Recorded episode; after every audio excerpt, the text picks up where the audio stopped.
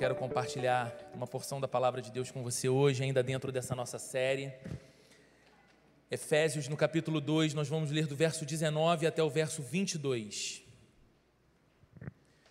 Se você está sem a sua Bíblia, você pode acompanhar a leitura nessas TVs aqui da frente, o texto vai ser exibido também em sua tela, você que acompanha o culto pela transmissão online, vê o texto sendo exibido aí para você na mesma versão em que eu leio, a nova versão internacional. Diz assim, Efésios no capítulo 2, a partir do verso 19: Portanto, vocês já não são estrangeiros nem forasteiros, mas concidadãos dos santos e membros da família de Deus, edificados sobre o fundamento dos apóstolos e dos profetas, tendo Jesus Cristo como pedra angular, no qual todo edifício é ajustado e cresce para tornar-se um santuário santo no Senhor.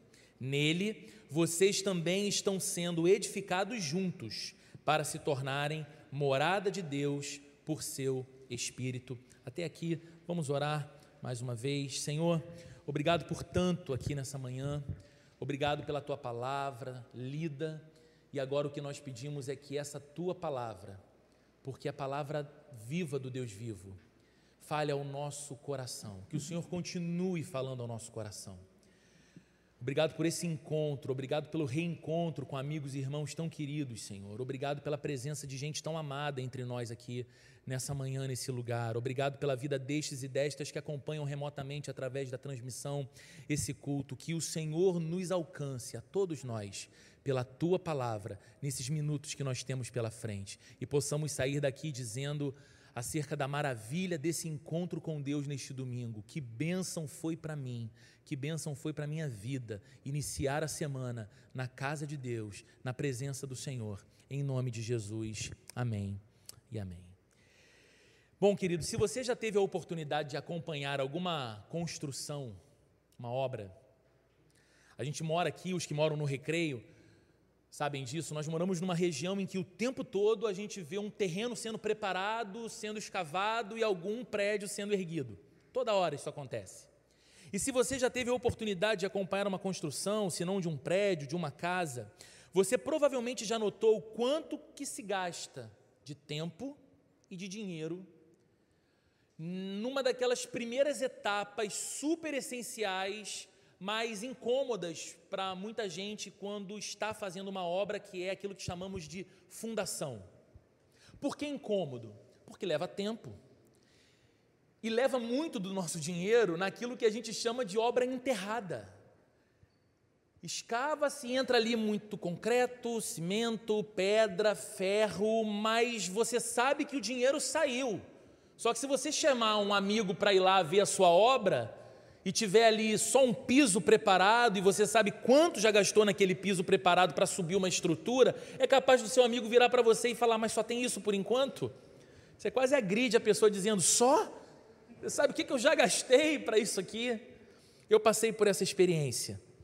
Eu tive alguns anos atrás a oportunidade de construir uma casa em que nós moramos até nos mudarmos de Niterói aqui para o Rio, e era exatamente essa a sensação de que depois de tanto esforço, tempo e dinheiro, podia levantar um prédio naquela laje, naquela estrutura, mas quanto tempo levou e quanto recurso exigiu para fazer aquela obra ah, que eu chamava para todo mundo de dinheiro enterrado, embora super importante fosse. Por que eu falo sobre isso? Porque eu uso essa ilustração da construção. Porque a Bíblia gosta muito de usar imagens e ilustrações. E a Bíblia gosta muito de usar imagens para descrever os cristãos e para descrever a igreja. E nesse trecho da Bíblia que nós estamos lendo aqui nas palavras de Paulo, a partir do verso 19 e até o verso 22, Paulo usa três imagens para descrever os cristãos e para descrever a igreja. No verso 19, como nós vimos na semana passada, Paulo parece se valer da imagem de um estado, de um reino. Ele diz que nós não somos mais estrangeiros na terra de Deus, mas em Cristo nós fomos trazidos para perto, nós fomos trazidos para dentro, nós nos tornamos concidadãos dos santos, é a palavra que Paulo usa no verso 19, como uma primeira imagem para referir-se à igreja e para referir-se aos cristãos. Mas ele usa uma outra imagem também no verso 19. Ele usa a imagem de uma família. Ele diz que nós não apenas nos tornamos cidadãos do reino de Deus, mas nós nos tornamos também membros da família de Deus.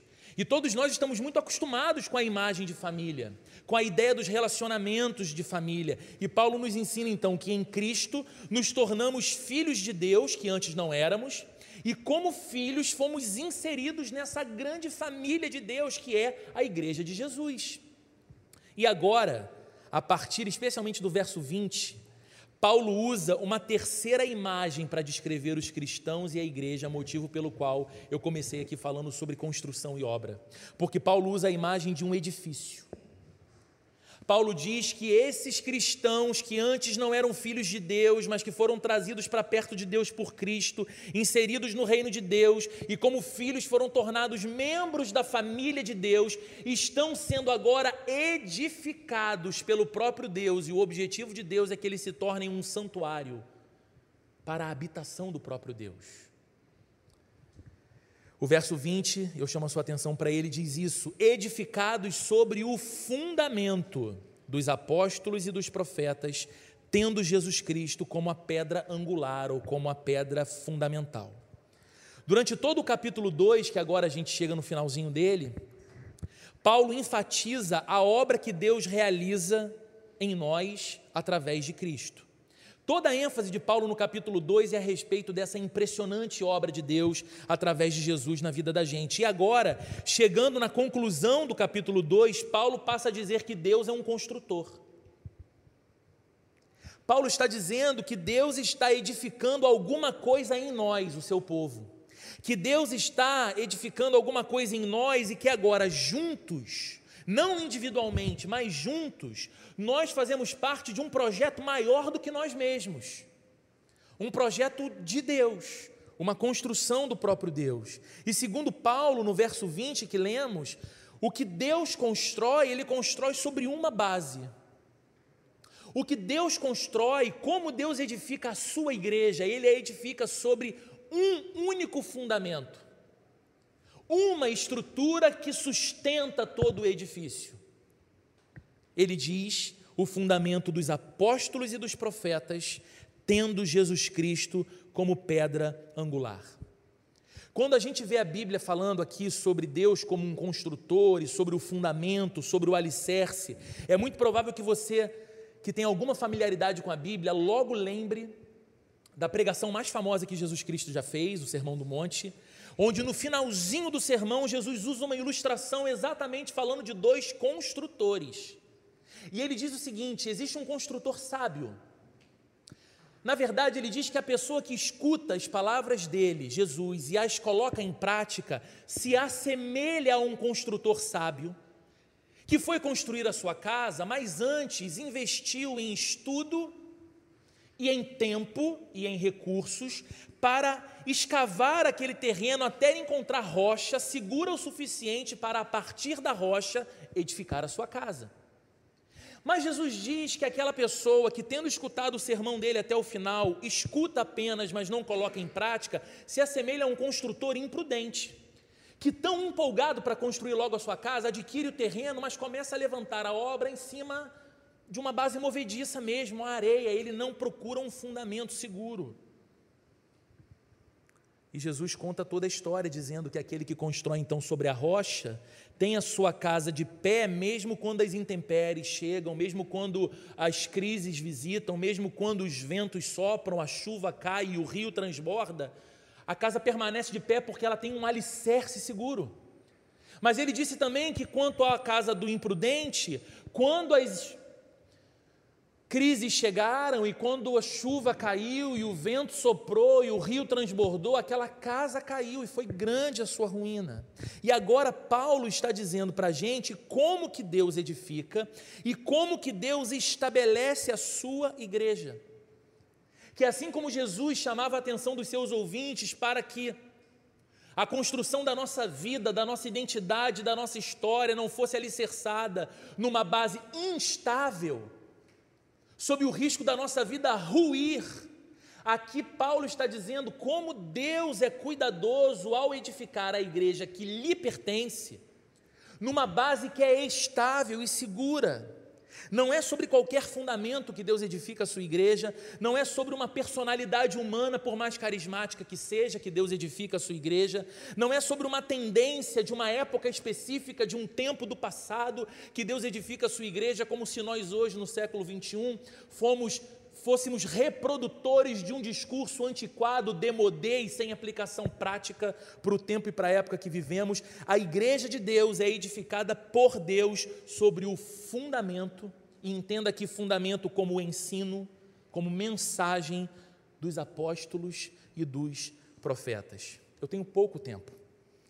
Então, eu não vou aqui entrar tão profundamente nos detalhes do que significa essa quem são esses profetas? Quem são esses apóstolos? Vamos debater se é possível que existam apóstolos hoje em dia. Por que, que alguns líderes se autodenominam apóstolos de igrejas hoje em dia? Não vamos entrar nesse assunto, pelo menos hoje, mas na prática, o que significa as coisas que Paulo diz aqui? Significa dizer, queridos, na prática, que a igreja e aqui a igreja, não apenas a plena Rio, mas a igreja de Jesus, ela está edificada sobre as escrituras do Antigo e do Novo Testamento. Os profetas aqui representam a servem como principal figura representativa da revelação de Deus no Antigo Testamento. De tudo que Deus revelou ao seu povo no passado, inclusive apontando para o Messias que viria. E os profetas eram esses mensageiros que ensinavam ao povo de Deus a alimentarem a esperança de que o redentor viria, de que o rei viria, de que o Senhor traria o seu rei ao mundo. E os apóstolos, também no fundamento, como a principal figura representativa do Novo Testamento. Aqueles homens que foram chamados diretamente por Jesus que foram e tinham que ter como credencial apostólica testemunhado Cristo ressurreto dentre os mortos. Então, talvez essa informação já responda a sua pergunta se é possível ter apóstolos hoje. Um apóstolo tinha que ter visto Jesus ressurreto diante de seus olhos. Eles foram comissionados por Jesus para levar o Evangelho ao mundo e para ensinar fielmente a palavra de Deus. E o que, que Paulo está aqui dizendo? Paulo está dizendo que Deus soberanamente decidiu edificar a sua igreja sobre um fundamento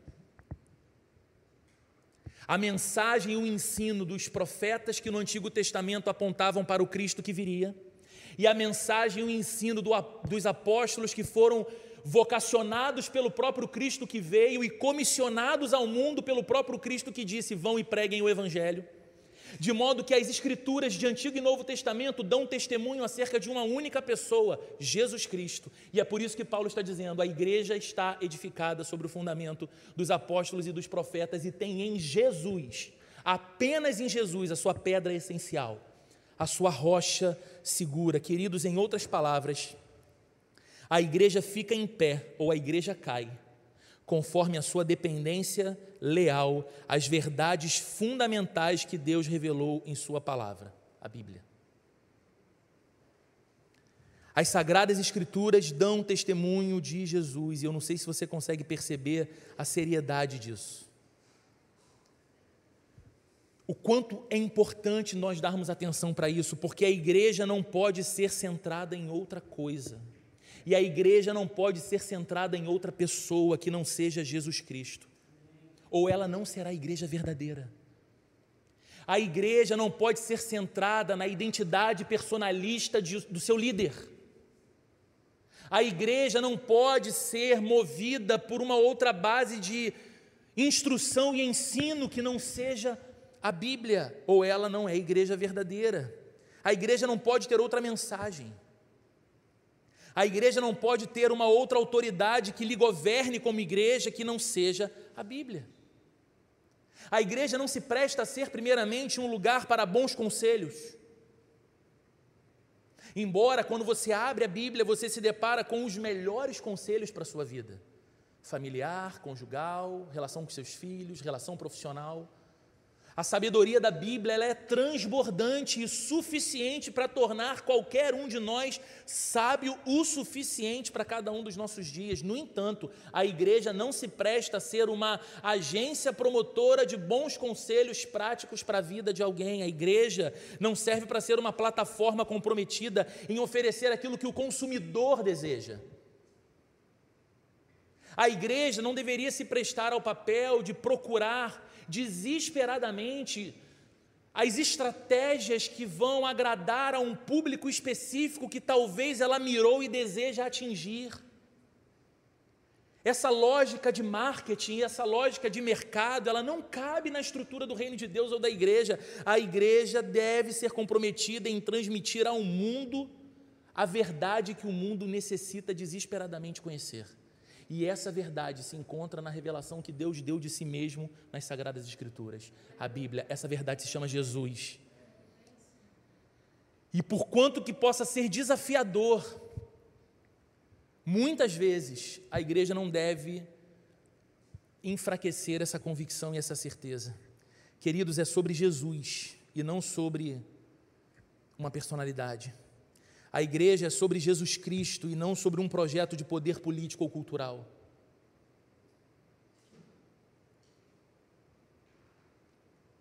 A igreja é sobre Jesus Cristo e a Sua palavra, e não sobre os achismos criativos de algumas mentes geniais, que podem segurar um microfone como esse e sustentar por alguns minutos um discurso que de alguma forma prenda a atenção, porque de fato existe uma transmissão ali de ah, de palavras e uma maneira de colocar as palavras que atrai, que agrada, que prende, que empolga, mas que no final não mata a fome, que continua deixando a alma vazia, porque a única coisa que pode preencher a alma do ser humano é a verdade que vem de Deus, é o próprio Cristo. E talvez você ouça eu falando tudo isso há poucos minutos de acabar o culto e diga, Roberto, você não está numa conferência de líderes para a igreja. Você deve ter percebido isso, que hoje é só o culto de domingo, no domingo do dia dos pais. Então, o que, que o que você está dizendo tem a ver comigo? Porque assim, eu acho legal, Roberto, entender isso, que uh, a igreja deve ter o cuidado de não se estruturar em outra coisa que não seja a Bíblia, a igreja precisa ser bíblica, a igreja precisa ter uma pregação bíblica, a igreja precisa ensinar a Bíblia, a igreja precisa ser fiel a Jesus Cristo, essas coisas são legais, eu acho Bacana você falar isso, talvez seja por isso que eu tenho me identificado com os cultos até aqui da igreja, mas em que que isso se aplica à minha vida? Simples. A igreja não é apenas uma organização com um CNPJ e um local de reuniões. A igreja não é apenas um, um endereço num lugar específico. A igreja é a comunidade dos filhos de Deus dos discípulos de Jesus, ou seja, a igreja é feita de gente. Então, quando nós falamos que Deus está edificando a sua igreja sobre esse fundamento, nós estamos entendendo que nós somos blocos dessa edificação e Deus está nos edificando sobre esse fundamento. Sobre esse fundamento. E quando o iPad decide apagar pela metade? É porque eu tenho que parar de falar na metade e entregar o sermão? Cadê o dono do iPad? Ó, fugi, tá lá, ó, apagou, seminarista, seu iPad pela metade, ó. É para eu encerrar aqui, iPad seminarista, a gente não confia, né? Acerta aqui para mim enquanto eu continuo. Eu sou dependente demais do esboço, gente. Vou contar uma história para eu tô brincando. Dá para continuar. A igreja é feita de gente. Então, a aplicação mais prática para a nossa vida do que a gente está dizendo aqui é a seguinte: se Jesus é a pedra fundamental da vida dos cristãos, e se a vida do cristão deve ser edificada sobre as Escrituras, sobre a Bíblia, tem sido assim para você, tem sido assim para mim? Nós temos centrado a nossa vida, nós temos construído a nossa história em Jesus. Ele tem sido o centro, como a gente ama cantar numa música aqui. Jesus é o centro de tudo que há, Jesus é o centro de todo o meu ser. Ou eu tenho tentado e teimado em encontrar outras pedras fundamentais, outras bases para construir a minha identidade, a minha vida, os meus sonhos, os meus projetos. Porque, queridos, assim como a igreja permanece de pé ou cai, dependendo do seu alicerce debaixo dos seus pés, obrigado, Diegão, assim também é a nossa vida. Permanecemos de pé ou vamos cair, dependendo do alicerce debaixo dos nossos pés. O que você tem se valido, de que você tem se valido para estruturar os seus sonhos, os seus desejos, os seus projetos mais caros, a sua vida familiar, a sua profissão. O que você tem deixado que gere identidade e valor para você? Porque se você estiver equilibrando a sua vida e as coisas que são mais importantes para você nessa base instável, quando essa base chacoalhar, inevitavelmente essa construção que é você vai se encher de trincas, de rachaduras, de fissuras, sob o risco de queda. Não é apenas a igreja, a instituição que deve ser bíblica e centrada em Jesus. Eu devo ser um cristão bíblico e centrado em Jesus. Agora eu vou voltar para onde eu estava aqui. A igreja deve ser fiel à Bíblia como palavra de Deus? Sim. Mas você, se é cristão, também. Deve conhecer a sua Bíblia, deve estudar a sua Bíblia, deve amar a sua Bíblia, deve pautar a sua vida pela Bíblia. A aplicação é a mesma para a igreja e para o cristão. Quem define a identidade da igreja é o Cristo que ela professa? Sim. Mas quem define a sua identidade como cristão? Quem é você? Não passa também pelo Cristo que é o seu Senhor? A igreja é edificada por Deus e por Sua palavra, encontrando na Bíblia tudo o que é necessário para que ela seja igreja e para que ela viva como igreja. E quanto a nós, a mesma coisa. Devemos ser edificados em Jesus e em Sua palavra, encontrando nele e na palavra dele tudo o que é necessário para ser e para viver.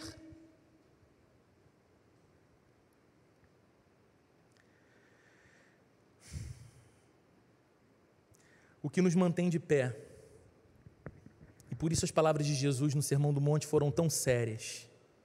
O que nos mantém de pé é o alicerce seguro que está debaixo dos nossos pés.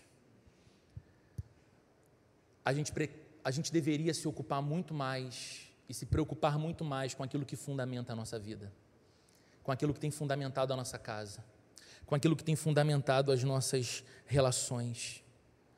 Eu te pergunto nessa manhã: você tem edificado cada área da sua vida sobre Jesus? A sua profissão, os seus negócios, como você ganha dinheiro. Tudo isso tem sido alicerçado sobre Jesus? Ou você achou uma estratégia infalível, você acredita? Ou você achou um sócio perfeito para o seu empreendimento, você pensa? Ou você encontrou a carreira ou a aplicação perfeita para que tudo te vá bem e você colocou ali, depositou ali toda a sua certeza de que aquele era o solo seguro para você construir. Meu amigo, minha amiga, se essa base chacoalhar, se o seu sócio te trair, se a aplicação quebrar e levar o seu dinheiro embora, se você perder em uma semana a carreira que levou anos para construir e se sentir envergonhado por causa disso, eu te pergunto: o que permanecerá de pé, já que você colocou tudo em cima disso? Agora, quando você coloca a sua vida sobre Jesus e sobre a palavra dele, você entende então que o marido que você deve ser é segundo a palavra que Jesus te deu para ser. Que o homem e o pai que você deve ser, como Jurandir falou aqui, é segundo o modelo do Deus que é o pai por excelência, que o profissional que você deve ser, e o cidadão que você deve ser, e o amigo que você deve ser, e o empreendedor que você deve ser, e o empregado ou o empregador que você deve ser, se encontram alicerçados na sua identidade com Jesus como o seu Senhor e como o seu Mestre, as tempestades virão, os ventos chegarão, o rio há de transbordar, porque a vida é feita de crise. A diferença é o resultado final, porque ainda que coisas sumam de diante dos seus olhos, ainda que coisas caiam ao seu lado, ainda que coisas que você tentou colocar de pé e construir encontrem a sua ruína, você permanecerá de pé e equilibrado por causa do fundamento que é Jesus. A Bíblia tem sido para você a autoridade reguladora do seu viver. A Bíblia tem sido para você o molde ao qual você adequa toda a sua vida. Com que frequência você tem contato com a sua Bíblia? Ah, eu quero muito mais de Deus, Roberto. Eu quero conhecer mais de Deus, eu quero sentir mais Deus, eu quero, sabe, no, no meio do meu dia perceber que Deus está mais pertinho ali de mim, eu quero ser mais sábio com a sabedoria que vem de Deus. Isso é tudo é maravilhoso, então ótimo. Quanto tempo você gasta com a sua Bíblia? Você tem uma, você sabe onde ela está? Você a usa? Você lê a sua Bíblia? Mas você lê a sua Bíblia como quem sabe que não está lendo um livro qualquer, que a Bíblia é esse livro que você lê e que ela lê você ao mesmo tempo. E quanto mais tempo você passa diante dela, mais poder ela tem de ler o seu coração e de clarear a sua alma e te fazer enxergar aquilo que deve ser alterado, mexido, mudado e não te deixar no desespero, como se você tivesse que mexer e mudar as coisas que precisam ser alteradas, mas Deus, em Sua graça, diz: Eu vou com você, eu te ajudo. E você vai percebendo que quanto mais próximo de sua Bíblia, mais sábio você se torna espiritualmente, e essa sabedoria espiritual é canalizada e é traduzida em sabedoria prática para o seu cotidiano. E você se torna uma pessoa mais calma, uma pessoa mais mansa, uma pessoa mais confiante, uma pessoa mais legal, uma pessoa mais generosa. Por quê? Porque a Bíblia está forjando você dessa forma. Porque não importa, não importam ah, os fundamentos que o mundo apresenta para nós, nós olhamos para eles, nós interagimos com eles, mas continuamos fundamentando a nossa vida, edificando a nossa vida na base segura que Deus decidiu que deveria ser. As Escrituras Sagradas e Jesus Cristo como a pedra fundamental. Falar disso pode ser básico e essencial, em especial falando para os cristãos, que são a igreja de Jesus. E se você é igreja de Jesus, e se você é cristão, essas perguntas você deve fazer ao seu coração hoje. Senhor, sendo igreja e fazendo parte da igreja, a minha igreja, não apenas o lugar que eu participo como membro, mas essa igreja que eu sou, está sendo edificada, Senhor, na tua palavra. À medida que o tempo passa, eu aprendo mais a Bíblia. À medida que o tempo avança, eu conheço mais a tua vontade, não como quem procura magicamente descobrir o que está na mente de Deus, mas como quem quer descobrir aquilo que Deus deixou revelado de si mesmo na Bíblia. Então, não apenas eu leio a Bíblia, eu também me interesso em estudá-la, em conhecê-la mais, em me informar sobre ela. Eu tenho me sentido seguro no meu dia a dia, a despeito das dificuldades do cenário social, econômico, político que a gente vive, não porque as coisas me vão bem, mas porque eu estou edificado em Cristo e estar edificado em Cristo me dá paz, me dá a segurança de que as coisas vão seguir o rumo que o meu Deus tem para a minha vida e eu vou confiar nele, eu vou descansar nele, porque a minha segurança vem dele. Essas perguntas são importantes, mas eu também quero falar com você que me ouviu até aqui e talvez pense que essas coisas foram faladas que foram faladas aqui de alguma forma não te envolvem, porque você não se considera uma pessoa que tem um relacionamento com Jesus, muito menos participa de uma igreja. Então escuta isso e diz: bom, tá bom, legal para os cristãos o que eles ouviram e para a igreja o que foi dito, ah, mas isso não tem muito a ver comigo. Eu quero mais uma vez lembrar para você as palavras de Jesus no final do Sermão do Monte. Não apenas Deus é um construtor que edifica a sua própria igreja, você e eu somos construtores. Todo dia, você e eu estamos colocando mais um bloco, mais uma peça, mais um item de acabamento e de decoração nessa grande casa que nós chamamos de vida, de nossa vida. Todos os dias é inevitável que você sonhe e sonhe com a sua vida. Todos os dias é inevitável que você planeje e você planeja a sua vida. E tudo isso é maravilhoso. Só que você sabe, como eu sei, que a vida adulta reserva para nós muitas frustrações e muitas decepções com a gente mesmo e com outras pessoas. Porque planos e projetos caem, pessoas traem,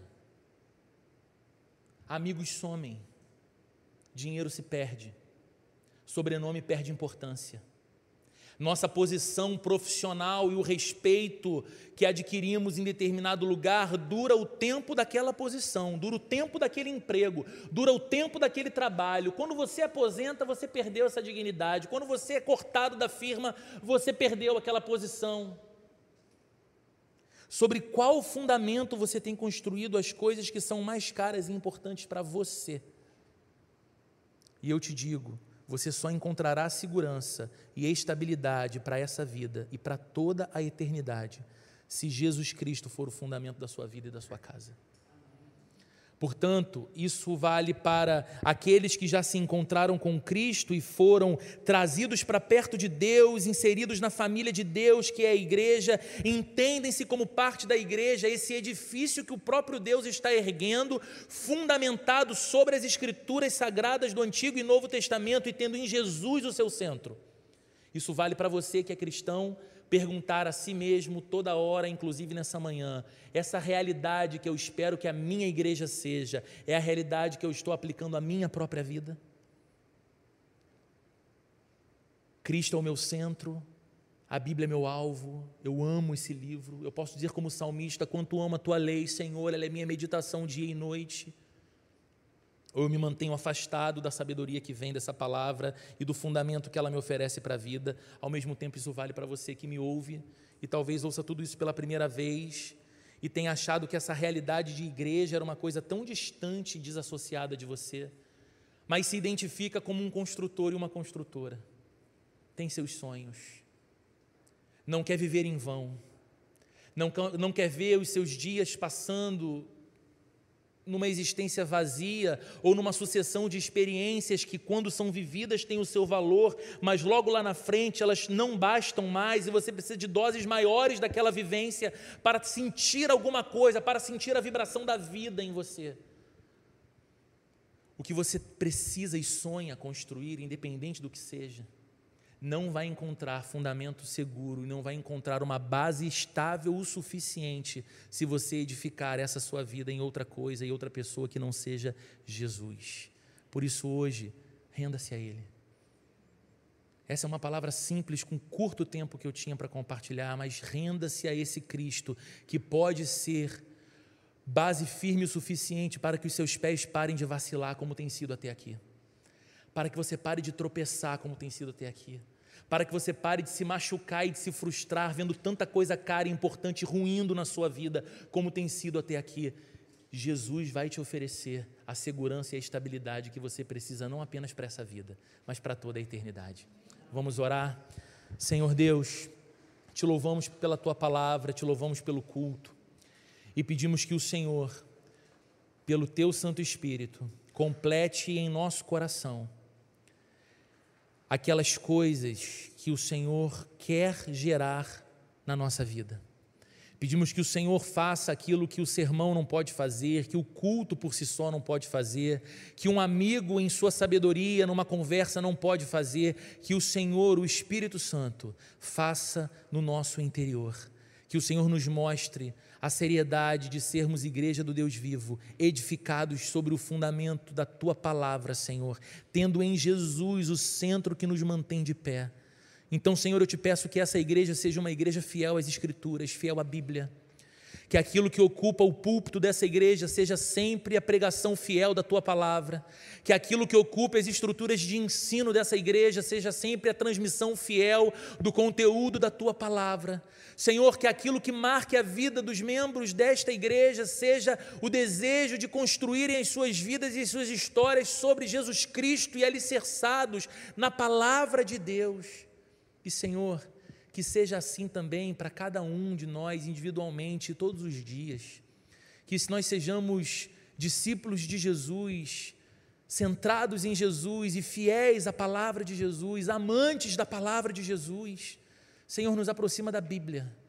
Senhor, nos ilumina o coração e os olhos do coração quando olharmos para o texto sagrado, nos falha o coração pela tua palavra Expande o nosso apetite pela tua palavra, Senhor. Leva-nos à maturidade cristã pela tua palavra e firma os nossos pés, Senhor, nessa vida tão oscilante, nessa vida de bases tão movediças, tão incertas e instáveis. Firma os nossos passos no Senhor, a rocha eterna, em nome de Jesus. Que o amor de Deus, a graça de nosso Senhor e Salvador Jesus Cristo e a comunhão e a consolação do Espírito Santo esteja presente na vida de cada um de nós, hoje e para todo sempre, Senhor. Amém e amém.